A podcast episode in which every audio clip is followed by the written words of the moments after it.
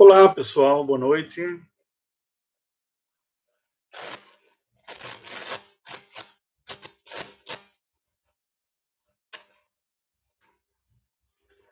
Eu estou agora tentando ajustar aqui para terminar e iniciarmos o nosso estudo conforme havia anunciado. Né?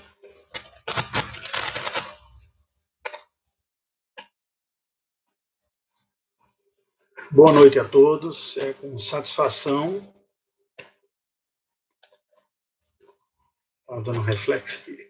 É com satisfação que nós nos unimos em mais esse canal, este contato, mais uma possibilidade de comunicação entre nós. E nesta noite eu gostaria de iniciar, contar com a atenção de vocês e o carinho para nós irmos iniciando um contato e um diálogo aqui, visando a edificação espiritual nossa. É, nestes dias, todos nós temos sido assaltados por algum tipo de preocupação, de ansiedade, dúvida, em virtude dessas alterações que têm surgido na nossa rotina. Este novo coronavírus, o Covid-19, tem afetado a rotina de muitas pessoas. Assim como você, eu também tenho acompanhado as notícias, nós ficamos, às vezes, até perplexos quando vemos o número de pessoas que é contagiada rapidamente com este novo vírus. Temos acompanhado o surto que diminuiu na China, mas que permanece alto, elevado na Itália, e o início também aqui em nosso país, passando de dezenas de, de mortos já. Isso tem alterado a rotina de muitas pessoas. Muitos passaram a fazer home office, muitos passaram a fazer homeschool, e muitos têm optado também pelo confinamento. Conquanto o maior grupo de, de risco sejam as pessoas mais idosas, mas nenhum de nós está isento. E algumas pessoas têm me dado alguns retornos, têm comentado comigo sobre preocupações, o que tem ocorrido com seu coração, o espanto que é lidar com uma ameaça de morte tão rápida, embora nós saibamos que esse número de mortes é grande, a maior parte das pessoas não enfrentará isso, mas o índice de contágio é muito elevado a velocidade é muito grande. Enfim, os meios de comunicação têm o tempo todo nos metralhado com informações a respeito do, do crescimento desta pandemia, e isso acaba nos colocando numa posição de cheque. Como entender a realidade da fragilidade da nossa vida como harmonizar isso com a existência de um Deus que é soberano, bondoso, misericordioso e poderoso? Como nós podemos relacionar todas estas coisas dentro do nosso próprio coração? Bem, eu gostaria de trazer algumas palavras de reflexão bíblica para você nesta noite.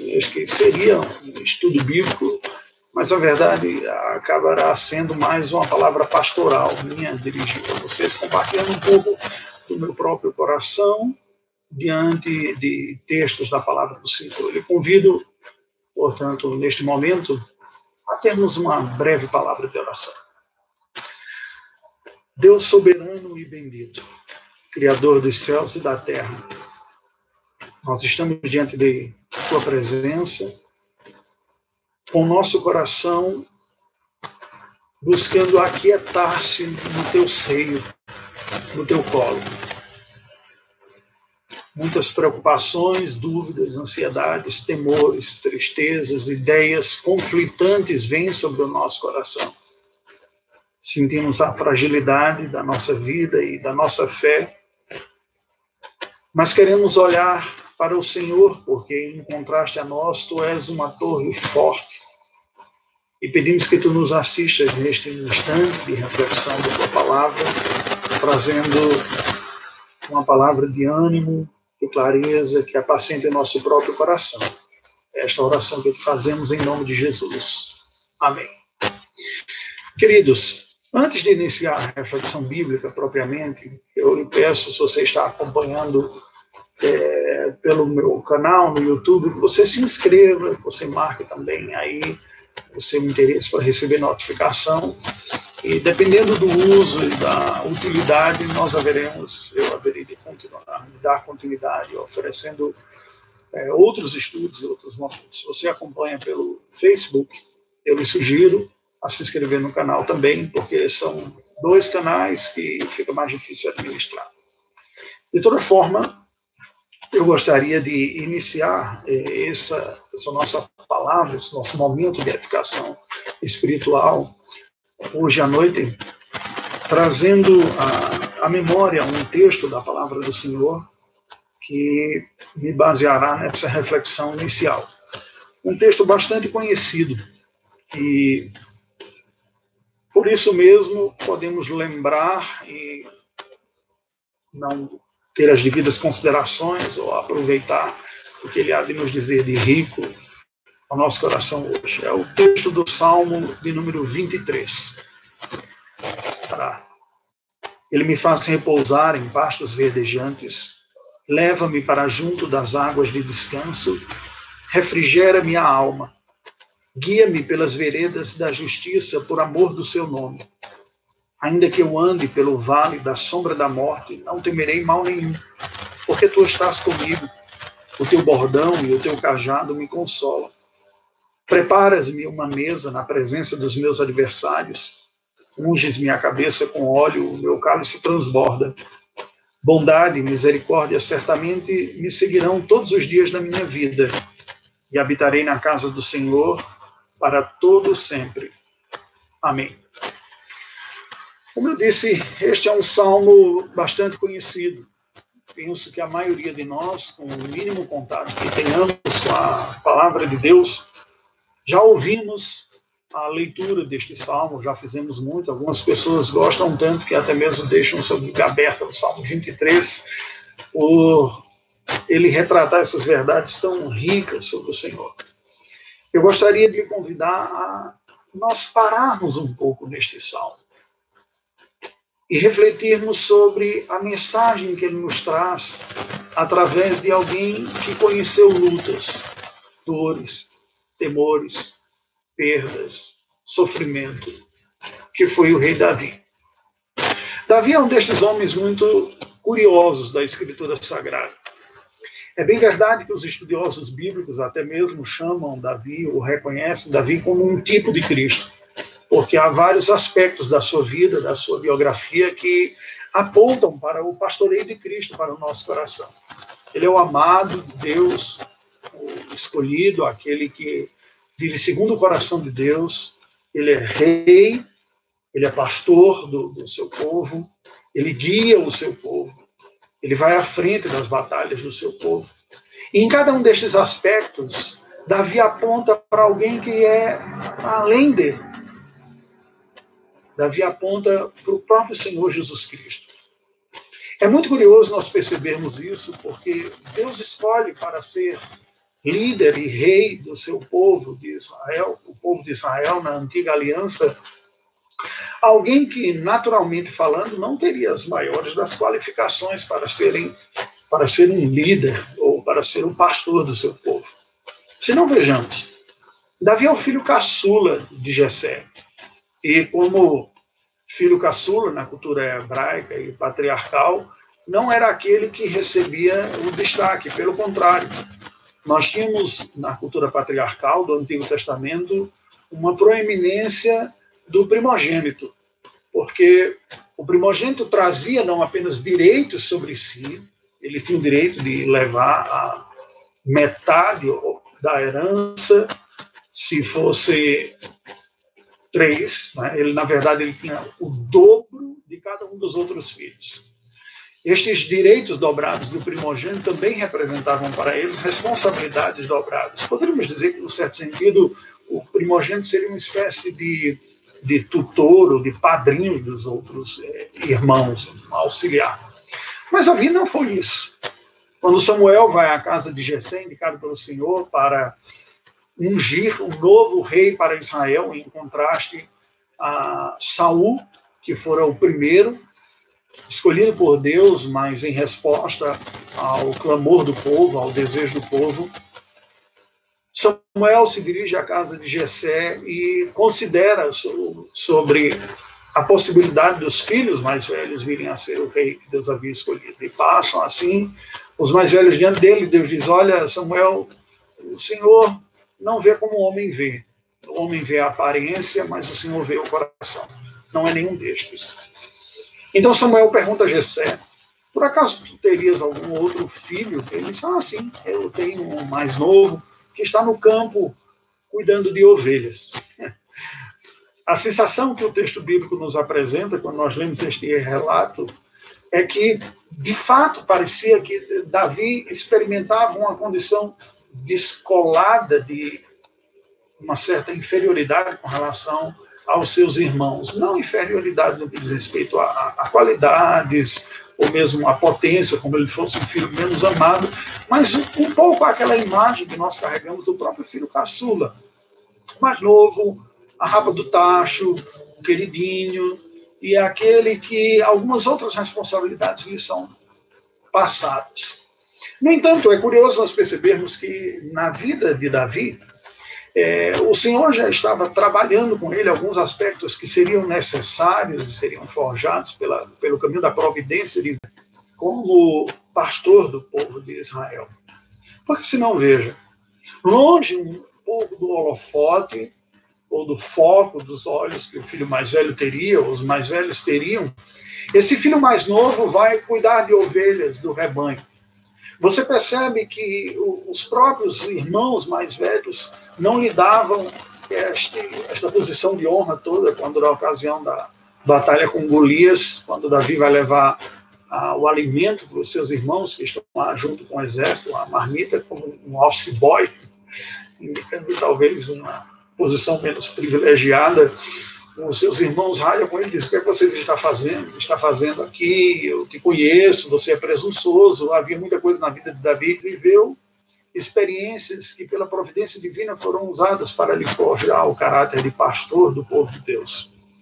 Ele enfrentou feras para defender as ovelhas, leão, urso, e Deus lhe dera vitória sobre eles. Davi sabia o que é a fragilidade das ovelhas e a necessidade que aquelas ovelhas tinham de alguém que as supervisionasse e que cuidasse, que não olhasse pela sua própria vida em primeiro lugar, mas pelo bem das ovelhas. Ora, esse caráter haveria de ser trabalhado na vida de Davi de tal maneira que lhe comunicaria um senso de responsabilidade como pastor do povo de Deus, e depois ele vai olhar este próprio conceito de alguém que dá a sua vida, que se sacrifica, que se dedica para o bem do seu povo e atribui isso ao Senhor. Quando ele diz no Salmo: O Senhor é o meu pastor e nada me faltará. Este primeiro versículo, na verdade, está dando o tom de todo o Salmo. O que o rei Davi aqui está dizendo? Está dizendo: olha, se Deus é o meu pastor, se eu tenho Deus como meu pastor, se eu experimento Deus como meu pastor, sendo Ele o meu pastor, nada me falta. De fato, aquilo que eu necessito, como uma ovelha nas mãos do bom pastor, sendo por Ele cuidada, eu terei tudo. Nada daquilo que eu necessito me faltará. Esta sentença principal é, demonstrada no primeiro versículo é como um prólogo de todo o Salmo 23.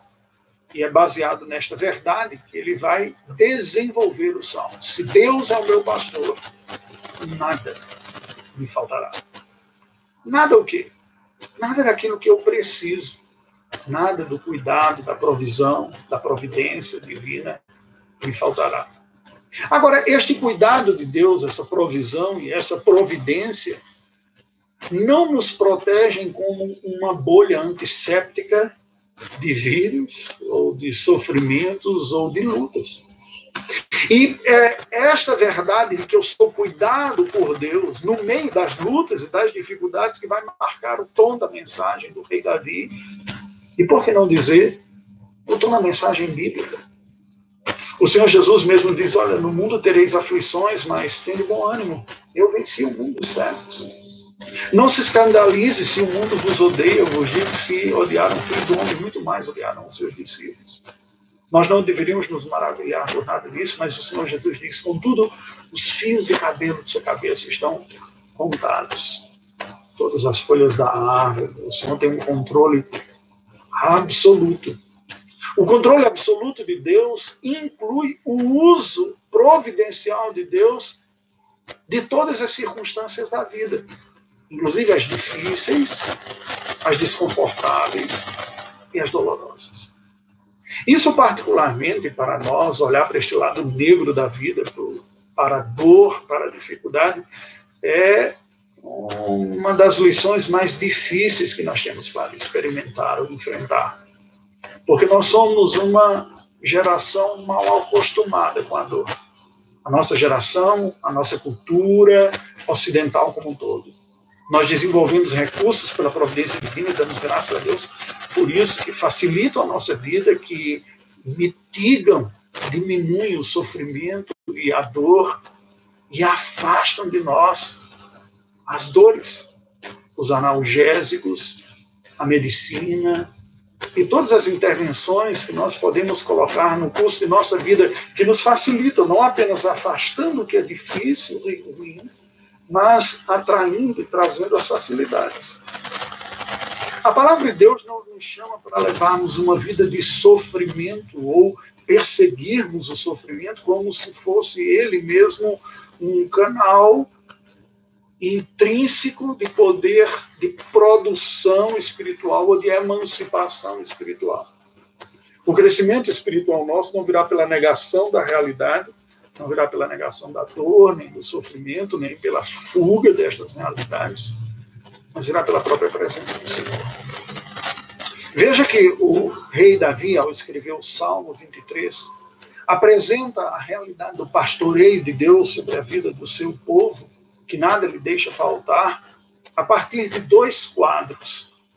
Um quadro de uma figura bem concreta, tirada certamente das suas experiências pastorais como pastor de ovelhas, que era o rei Davi, e um outro quadro, um quadro como uma condição de alma apresentada, que vem a partir de outros dois cenários. O Salmo 23 nos apresenta, se nos descortina, através de três cenários que nos apresentam dois quadros. Nós podemos ver até mesmo é, cenários estes distintos, como o primeiro do pastor e o seu cuidado com as ovelhas, do versículo 2 até o versículo de número 4, e depois um cenário de honra. O primeiro cenário do pastor com as ovelhas se nos apresenta, se nos é apresentado também de uma forma primariamente positiva, nos versículos 2 e 3, o cuidado do pastor para com as suas ovelhas, mas por uma via de um cenário difícil, ou uma via negativa, no versículo número 4. O segundo quadro apresentado é um quadro de honra. E o quadro de honra é apresentado agora pelo contraste inverso, como que espelhando-se aqui. O versículo 4, uma honra diante de adversários, de um cenário difícil, portanto, e depois uma honra diante do próprio Senhor. Vejamos, caminhamos aqui. No versículo de número 2, o rei Davi diz: O Senhor Yahvé o Deus da aliança, o Deus do pacto com o seu povo, o Deus que é o seu pastor, o Deus que ele, Davi, experimenta como o seu cuidador, o pastor de sua alma, o cuidador da sua vida. Ele se vê agora como ovelha, e como ovelha ele sabe o que é depender do pastor, porque ele tem ah, teve ao longo de sua vida, na sua juventude especialmente, muitas, muitas ovelhas que dependeram dos seus cuidados pastorais. E este homem que depois vem a liderar, que vem a ser guerreiro, que vem a, a ser rei, este homem diante de Deus não se põe com altivez de espírito, mas se põe como rei. Sabe, uma das coisas mais difíceis que vem sobre a minha própria vida, o meu coração, e penso que para a vida adulta, é que à medida que nós ganhamos essa maturidade da maturez, da vida adulta, das tomadas de decisões, do cuidado com os filhos e outras uh, responsabilidades deste tipo, é precisamente a noção que precisamos continuar a ter de que nós somos dependentes do Senhor. Nada mudou em nossa alma. Assim, quando criança, assim, quando éramos crianças e que em tudo dependíamos do nosso Pai, e assim como no início da nossa vida cristã, na conversão, ou após o novo nascimento, nós tínhamos aquela plena sensação de dependência absoluta e de satisfação em Deus, a maturidade não pode nos roubar o senso de dependência. Eu penso que essa seja a grande lição que o Senhor Jesus está dizendo aos discípulos quando, escrevendo o registro, João deixou no seu capítulo 15 do Evangelho as palavras de Cristo que disse: Eu sou a videira verdadeira e vós sois os ramos. Todo ramo que estando ligado a mim dará fruto, mas aquele que não está não dá fruto. Sem mim nada podeis fazer. É esta consciente dependência de Deus que nós devemos carregar em nossa vida. E Davi demonstra isso através do quadro. Ele diz que Deus, como o alimento rico e novo da grama recém-brotada.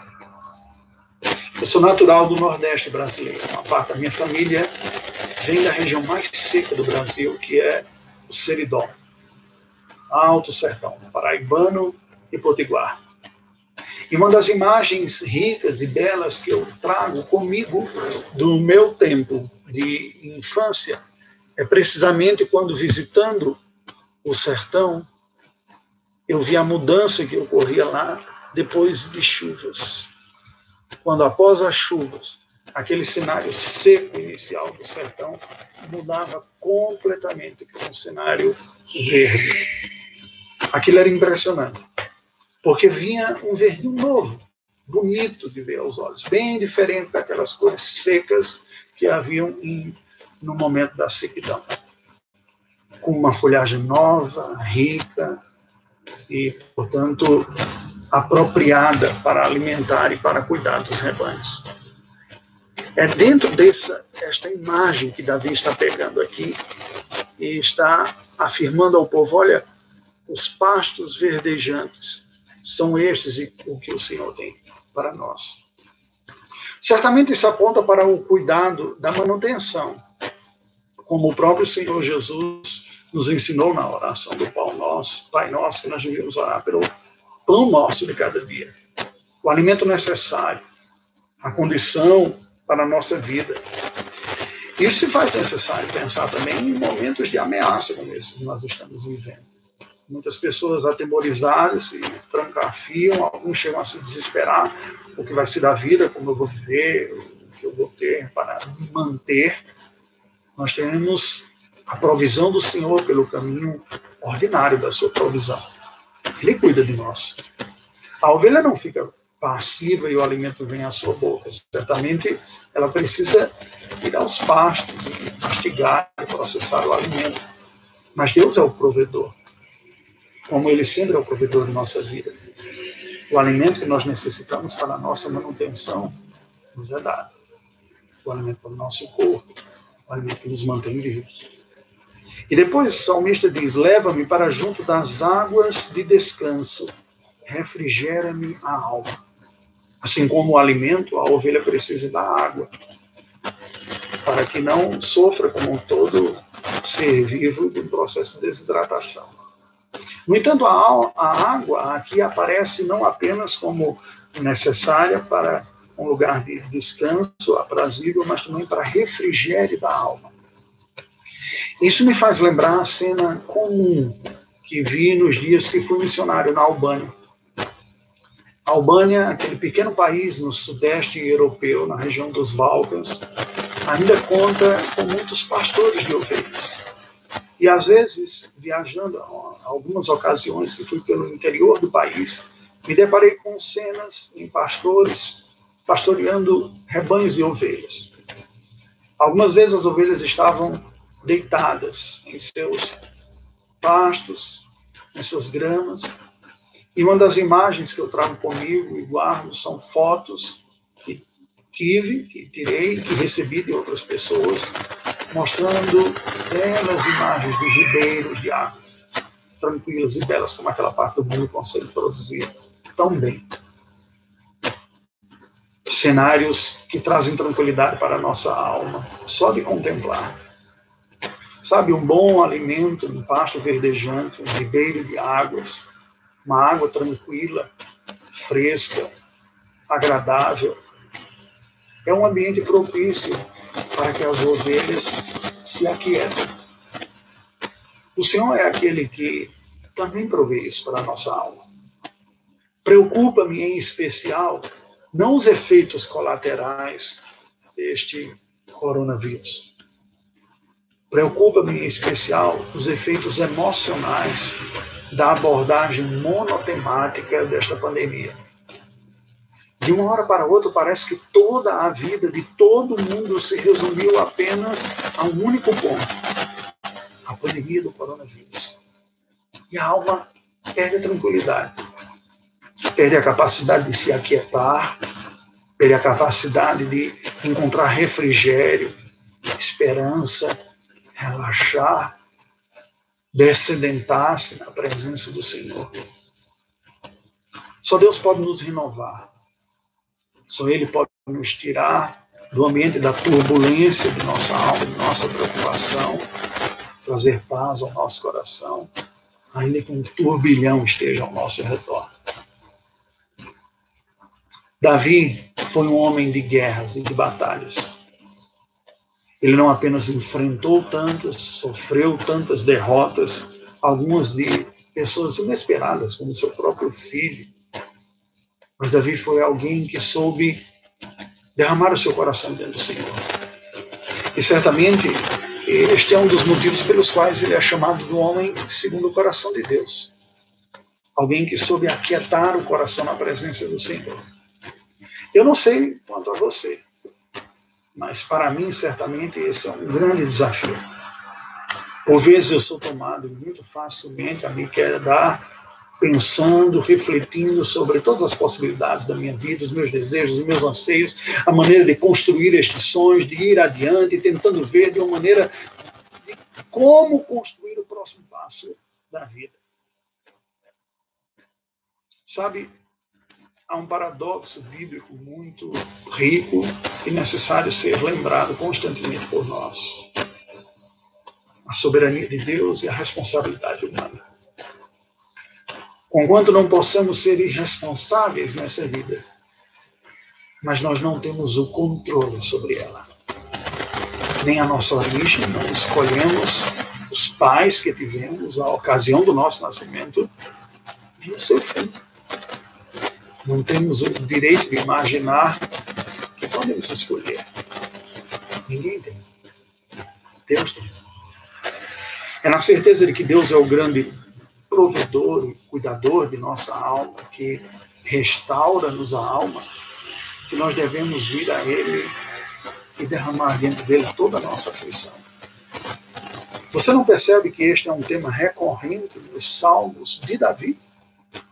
Como alguém pode enfrentar tantas lutas e batalhas e guerras e tantos inimigos e permanecer saudável? Como alguém pode ter sangue nas mãos de tantas guerras, ao ponto de Deus mesmo lhe ter privado de ser responsável pela construção do seu templo e não azedar na sua alma, e não envelhecer por dentro, não se tornar cínico, rabugento, insensível, cético, desesperançoso para com a vida e para com o próximo. Como? penso que não é outro caminho, senão o descrito aqui nesta figura das ovelhas sendo conduzidas para águas de descanso, lugar onde a sua alma é refrigerada. Sua alma está aflita, sua alma está preocupada, você tem se remexido dentro do seu coração com tantas preocupações, seja este, esse tema atual ou outros, desesperando-se, pensando numa solução que parece que nunca vem, buscando uma perspectiva de esperança que parece que não chega, é hora de acalmar-se diante do Senhor. Não dentro de si, mas depositar nas mãos do Senhor tudo aquilo que nos aflige. Não é saudável negarmos aquilo que nos aflige. Não é verdadeiro, não penso que seja uma espiritualidade bíblica e apropriada. Mas é saudável e verdadeiro derramar a alma pelo Senhor. Comentar a Ele sobre as aflições. Desafogar o coração, colocando diante daquele que tem a capacidade de nos acalmar. E assim, tirar um pouco os olhos de nós mesmos, das ameaças, dos gritos, do medo, do pavor, das ameaças de morte, do cenário, mas olhar para aquele que tem a capacidade de cuidar de nós, de nos consolar, de trazer paz. Foi o Senhor Jesus que disse: A minha paz vos dou. Não vos dou como o mundo a dar. Não se turbe o vosso coração, nem se atemorize. Crede em Deus. Crede também em mim. É isso que precisamos.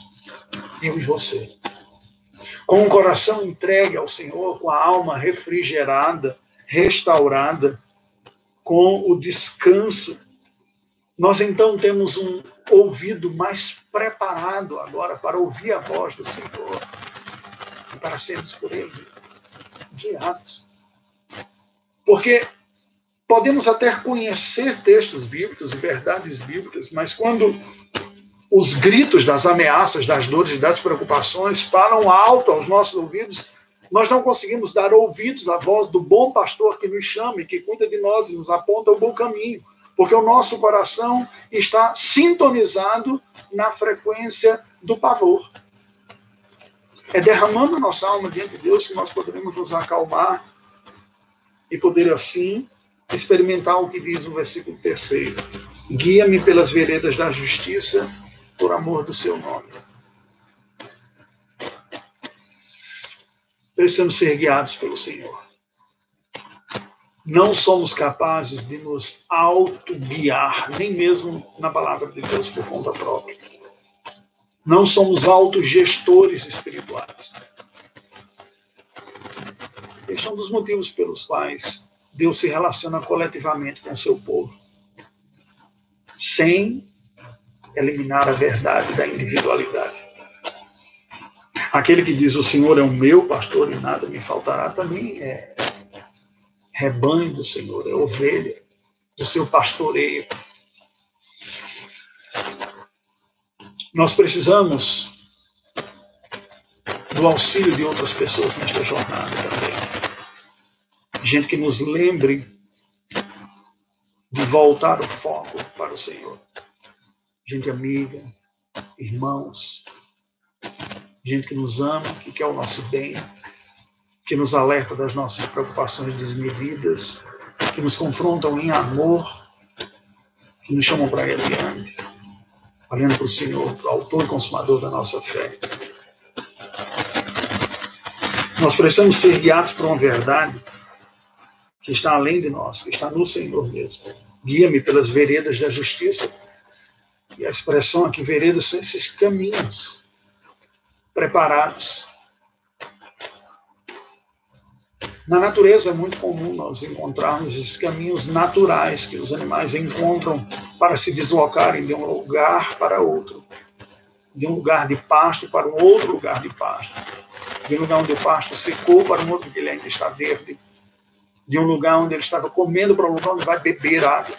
São estes caminhos que nos levam de um lugar ao outro, que aqui nos é apresentado como caminhos da justiça, veredas da justiça, da retidão, da precisão da vontade de Deus na nossa vida, que muitas vezes perdemos de vista. Perdemos quando outros caminhos tomam conta de nós. Caminhos de ambição, caminhos de autoconfiança, caminhos de justiça própria, caminhos de capacidade na própria na própria vida, ou como se diz, no seu próprio taco. Somos chamados para ser guiados pelas veredas da justiça.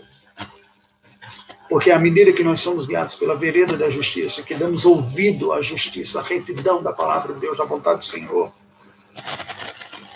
a nossa vida entra no eixo moral para o qual nós somos chamados e vocacionados. A vontade de Deus para nós. E Deus é glorificado. Deus é glorificado todas as vezes que nós seguimos a sua vontade, o seu querer moral. Nós somos incapazes e incompetentes de seguirmos plenamente, é verdade.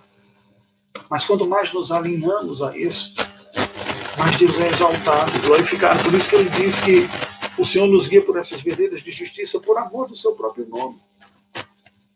Isso me faz lembrar o profeta Ezequiel, que fala ao povo de Israel, dizendo: Olha, eu não fiz isso por amor de vós, que fique bem claro. Não vos chamei, não vos restaurarei, não vos trarei disperso de todas as nações, por amor de vós, mas por amor do meu nome, para a minha glória, para que se ressalte no mundo que eu estou no meio deste povo, de que eu os salvo, eu os redimo, eu os alcanço, eu os conserto, eu estou com eles eu lhes alimento, eu lhes dou esperança, fé, força. Não é a nossa capacidade de ir adiante, mas é a capacidade de Deus de nos guiar nas veredas da sua justiça. Isso faz toda a diferença. Nós não somos rebanhos de bodes autônomos que buscam alimento em qualquer lugar e que se cuidam. Não somos animais selvagens, como igreja do Senhor, que se viram. Houve um tempo que eu tinha um certo receio de demonstrar esta dependência, com medo de mostrar para os outros que era fraco. No entanto, hoje eu entendo que a força do Evangelho consiste exatamente em perceber que em nós naturalmente está a fraqueza espiritual, a impotência de seguir o Senhor. Mas no Senhor está a força e a capacidade de nos guiar, de nos conduzir, de nos levar a bom termo. É um bom pastor cuidando das ovelhas. Indo atrás da que estava desgarrada, alcançando, trazendo, levando para um pasto verdejante, para as águas de descanso, guiando segundo a sua palavra nos caminhos de justiça. Ora, se tudo isso é verdade, se Deus é aquele que nos alimenta as necessidades físicas, a manutenção da vida, se é aquele que nos provê a necessidade de restauração de alma, de perdão, de força, de esperança, se é verdade que Ele está conosco e nos aponta o caminho da retidão, nos direcionando pelo caminho que Ele tem para nós, estando Ele mesmo a nos conduzir. Ora, se tudo isso é verdade, esta verdade é apresentada agora na companhia capacitadora de Deus, fortalecedora. Mesmo que eu venha andar como ovelha, desgarrei-me, perdi-me, entrei por um caminho perigoso, um cenário totalmente diferente daquele pasto verdejante, daquele ribeiro de águas tranquilas e que refrigera a alma.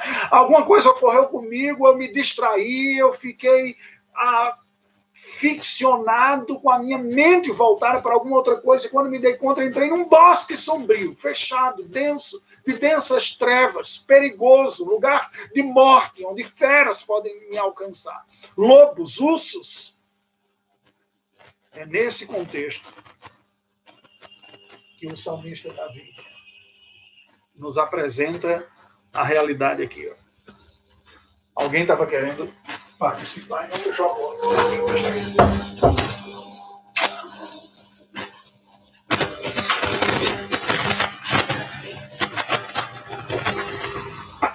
Tem mais gente participando aqui, deixa eu pegar aqui. Ao vivo é assim.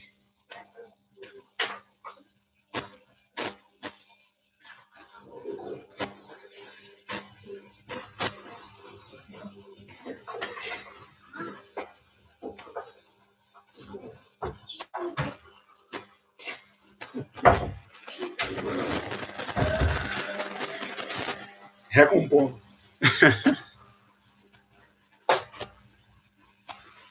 é neste cenário de sombra da morte, quando a ovelha está andando por um vale de sombra e morte, um vale escuro, sem iluminação, com feras, com ameaças. Quando bate a solidão, sentimento de impotência, sensação de se estar perdido, a certeza de que não deu conta de seguir pelo caminho certo. Quando as nossas próprias incompetências gritam para nós e os nossos limites nos mostram que nós não somos autossuficientes para seguir adiante. Nós não damos conta de nos manter no caminho da retidão pela nossa própria força. E que o cenário e o contexto adverso, difícil, pode ser mais forte do que o nosso desejo de acertar. Pode ser mais forte do que a nossa certeza de que seguiremos. É neste cenário adverso em que a ovelha respira o odor da morte, que se ela estivesse sozinha, seria desesperador. E o salmista Davi, então, nos apresenta que o desespero não lhe alcança. Não alcança esta ovelha. Ao ponto de ele não temer mal nenhum, nem mesmo a morte por uma só convicção. Tu estás comigo. Tu estás comigo. Tu, Senhor, comigo. O que mais podemos perder nesta vida? Tudo. Mas se temos Deus conosco, Deus conosco, Emmanuel, como foi falado o anúncio sobre Jesus Cristo. E ele será chamado Emmanuel, que quer dizer Deus conosco. Temos tudo o que necessitamos. Até a vida podemos desesperar dela. Até a vida podemos perdê-la.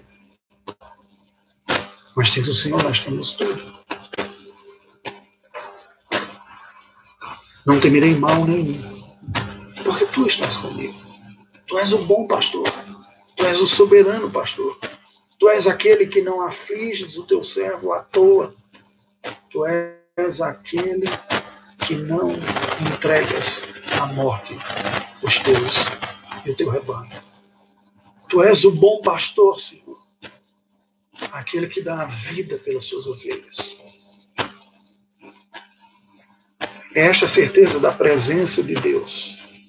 Penso, queridos, que deve ser o ponto central nesses dias de pandemia, de desespero e de preocupação. Estás comigo, mesmo no vale da sombra da morte. E por isso não temerei mal nenhum. É precisamente e proporcionalmente quando perdemos de vista isso que a desesperança se instala e cresce ao ponto de se tornar um desespero em nosso coração. É quando achamos que são as nossas próprias mãos que dirigem o nosso destino nossas competências e capacidades, e quando elas são postas em xeques em situação como essa, que é a sensação de desespero, a cura é voltar para o principal. Voltar para os braços do Senhor em nosso próprio coração.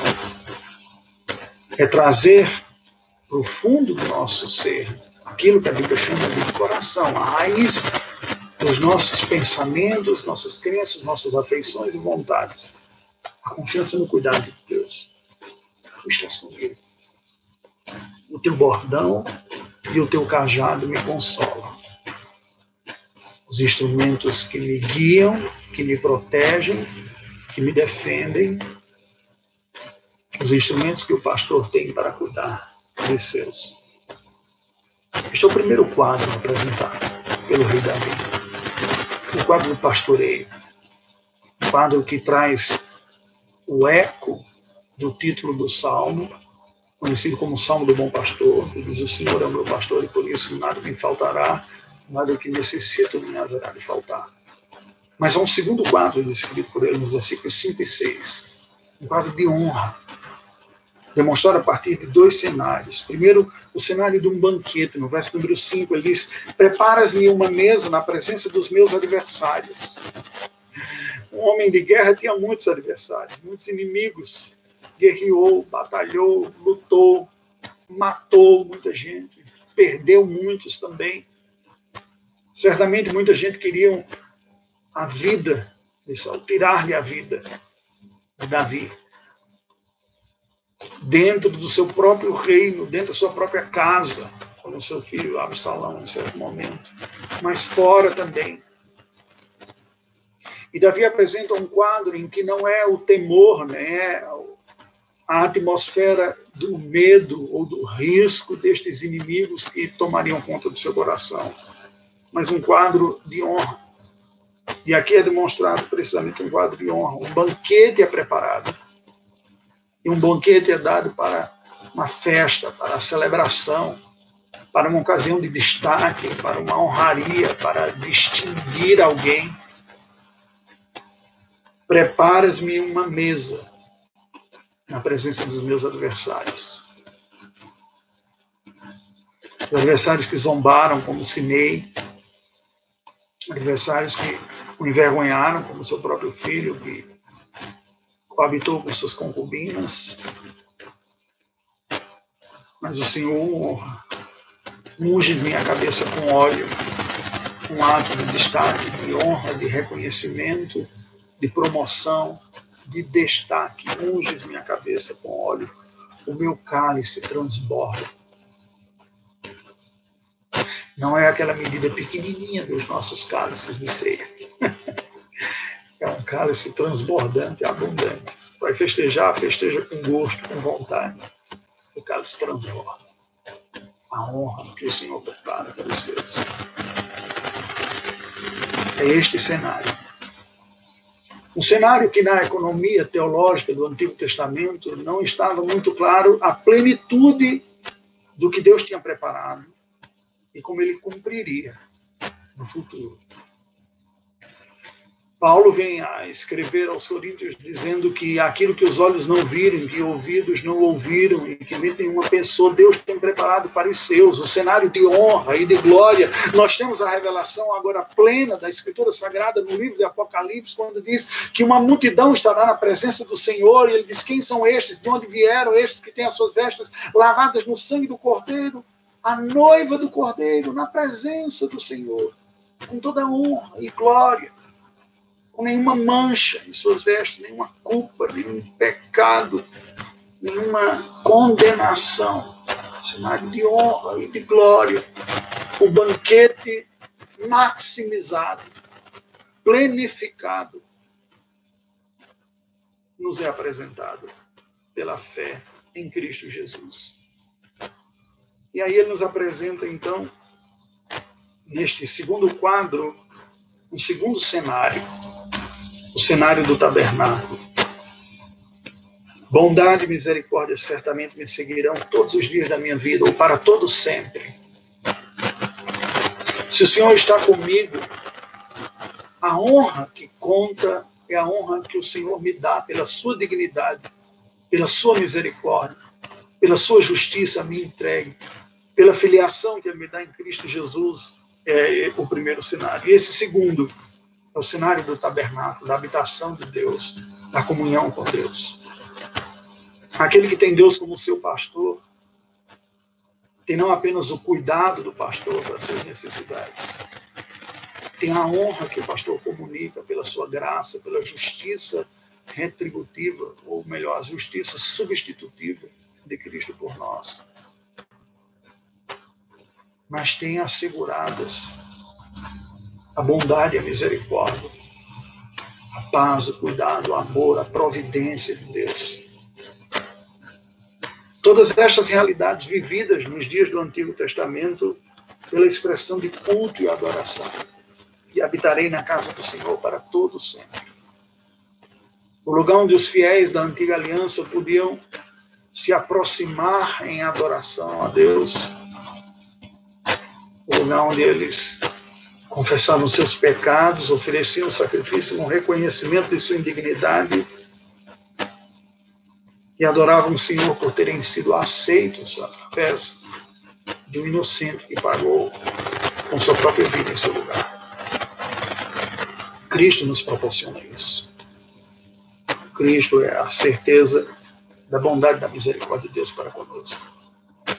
Sabe, quando você enfrenta aquele momento difícil na vida, aquela dor, e você chega a duvidar da boa mão de Deus, do bom propósito do Senhor para consigo. E parece que não faz sentido a bondade de Deus e o seu poder no meio das lutas, sofrimento e dor que tem experimentado. Das palavras de Paulo que dizem: se Deus não poupou o seu próprio filho, porventura juntamente com ele não nos dará todas as coisas. Quando as circunstâncias da vida vêm pôr em xeque a nossa fé, a nossa segurança e certeza, nós precisamos voltar dois mil anos atrás. Lembrar da cruz. A maior declaração da bondade, do amor de Deus para com pecadores como eu e você. Se ele não poupou o seu próprio filho, não há nada mais que necessitemos que ele nos privará. Certamente bondade e misericórdia nos seguirão todos os dias na nossa vida, para todo sempre. O que cabe a nós fazer, cabe a nós nos rendermos a esse pastoreio do Senhor. O pastoreio que ele exerce através do seu Filho Jesus Cristo, o bom pastor, como ele mesmo diz, eu sou o bom pastor. O bom pastor dá a vida pelas ovelhas. Ser cuidado por Deus é se entregar pela fé e confiança na sua provisão através de Jesus Cristo para toda a nossa necessidade. Experimentaremos isso pelo poder do Espírito de aplicar, do Espírito Santo de aplicar estas verdades ao nosso coração. Nestes dias difíceis de luta, de dor, de dúvida, de confinamento, de questionamento, de perdas, ainda pequenas aqui no Brasil, elas aumentarão. Momentos em que vemos tantas pessoas sofrendo, não apenas pelas notícias distantes que nós temos nos jornais em outras partes do mundo. Eu tenho uma família amiga, missionária lá na Itália, que apresenta relatos de como estão as circunstâncias. E nestes dias ele falou que encontrou uma jovem chorando na rua, perdeu alguém próximo, de quem não pôde se despedir não pode sepultar seus mortos. Sabe, nestes dias tão difíceis, precisamos fortalecer a nossa fé na confiança e no cuidado pastoral de Deus. O bom cuidado do Senhor não nos eliminará as lutas, as dores e as dificuldades, mas garantirá a sua providencial companhia força, nos capacitando a seguir adiante. Se Deus é por nós, quem será contra nós? Maior é aquele que está conosco do que o que está no mundo. Gostaria de orar com você que me assiste agora ao vivo ou porventura depois pelo canal do YouTube, ou mesmo aqui no Facebook. Curva a sua cabeça, feche os seus olhos. Vamos orar ao Senhor nesse. Deus de infinita graça e de toda misericórdia. Tu que não poupaste o teu próprio Filho Jesus Cristo, antes, juntamente com ele, nos entregaste tudo aquilo que necessitamos para viver a vida com piedade e sinceridade diante de ti. Te pedimos, venha ao nosso encontro. Fortaleça-nos como igreja, como teu povo. Renova-nos e restaura-nos a fé e a confiança em ti. Ajuda-nos a enfrentar este momento difícil sem esmorecer, Ajuda-nos a ter os nossos olhos voltados para ti mesmo, para o teu pastoreio, para o teu cuidado, para a cruz do teu filho Jesus, para a glória do Senhor. Que a imagem gloriosa do Senhor cuidando de nós, que a imagem gloriosa do amor providencial do Senhor na cruz, não apenas a cruz que foi ocupada pelo teu filho, mas que foi desocupada depois porque ele venceu lá. Que esta glória ofusque as trevas da dor, da confusão, da dúvida, da tristeza, da insegurança que vem sobre os nossos corações. Intercedemos em especial pelas pessoas que já perderam gente querida próxima. Que tu lhes traga consolo, força. E pedimos pelos chineses, italianos, em especial, americanos, espanhóis, por tantos ainda no Brasil, que pedimos por nós, ajuda-nos a encontrar o teu colo. E confiados nesta força, enfrentarmos a vida com sabedoria e confiança em ti que agradecemos por este encontro virtual. Que estas palavras sirvam de consolo, ânimo e fé ao coração de muitos neste instante. Em nome de Jesus. Amém. Queridos, foi um prazer ter estado com vocês nesse tempo. E eu peço que você dê o seu retorno nos comentários, numa mensagem. Se de alguma maneira esta mensagem foi útil para você, encaminhe passe, sugira. Eu sei que foi um tempo longo, foi uma hora que nós tivemos conversando aqui. Eu tentei usar todo o tempo do estudo bíblico. Possivelmente não continuarei no estudo bíblico da quinta-feira, mas tenho pensado em algumas possibilidades, como trazer alguma devocional curta, esporadicamente. Aguarde sugestões, comente, se inscreva no canal aqui, acione o sininho para você receber recomendação também. Mande o seu recado e vamos aprimorando. Que Deus nos abençoe em tudo. Foi um prazer estar com vocês esse tempo.